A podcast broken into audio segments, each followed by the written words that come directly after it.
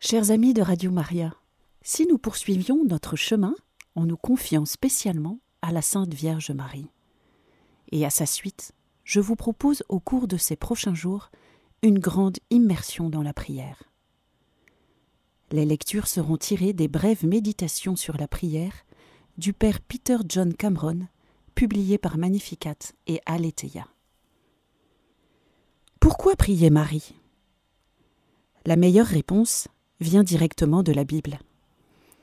Mourant sur la croix, Jésus dit à Jean, disciple bien-aimé, et à travers lui à chaque homme, Voici ta mère. L'Évangile selon Saint Jean raconte ensuite qu'à partir de cette heure-là, le disciple l'a pris chez lui. Cependant, cela ne signifie pas seulement que le disciple fit venir Marie pour vivre chez lui. Cela signifie surtout que le disciple l'a reçu dans sa vie en tant que croyant et qu'il embrassa la dévotion à la Sainte Mère. Jésus, nous orientant vers sa mère, montre à chaque homme qu'elle a un rôle important à jouer dans la relation du disciple avec Dieu. Accueillir Marie dans sa vie, c'est recevoir Marie comme l'un des dons donnés aux croyants par Jésus-Christ pour lui permettre de mener une vie de sainteté. La Vierge Marie est une figure cruciale de notre sanctification. Comme l'a déclaré le grand apôtre de la dévotion mariale, Saint Louis-Marie Grignon de Montfort, Je ne crois pas qu'une personne puisse acquérir une union intime avec notre Seigneur et une parfaite fidélité au Saint-Esprit sans une très grande union avec la Sainte Vierge et une grande dépendance à son amour. Il dit encore C'est par Marie que Jésus-Christ est venu à nous, et c'est par elle que nous devons aller à lui. Ce grand saint marial écrit également dans le traité de la vraie dévotion à la Sainte Vierge, à propos de la dévotion mariale L'homme étant si corrompu, si faible et si inconstant, se fie à lui-même, s'appuie sur ses propres forces et se croit capable de garder le trésor de ses grâces, de ses vertus et mérites. Par cette dévotion, on confie à la Sainte Vierge, qui est fidèle, tout ce qu'on possède.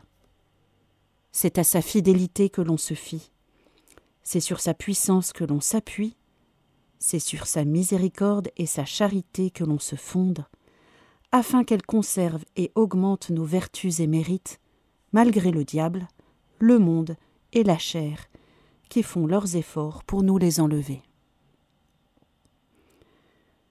La Vierge Marie est notre avocate devant Dieu et nous permet d'obtenir d'innombrables grâces.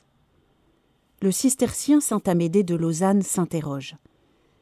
Qui n'est jamais sorti la compagnie de Marie, malade ou abattu, ou dépourvu d'une certaine connaissance des mystères célestes, qui n'est jamais rentré chez lui sans joie, après avoir imploré Marie, Mère de Dieu, pour ses besoins.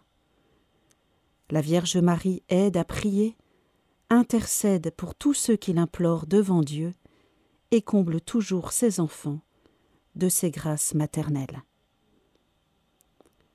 La raison de cette place centrale donnée à la Vierge, c'est qu'il n'y a aucune autre créature sur laquelle Dieu ait répandu autant de bénédictions. Par la dévotion mariale, le Seigneur souhaite que les fidèles participent à la joie que lui donne sa mère. Comme le disait saint Bernard de Clairvaux, vénérons Marie de tout notre être, du plus profond de notre cœur, car telle est la volonté de celui qui a voulu que nous recevions tout par Marie. En effet, le Seigneur a souhaité répandre ses grâces sur les hommes par la Vierge Marie, car elle est, comme le disait Saint Méthode, le commencement, le centre et la fin de notre bonheur.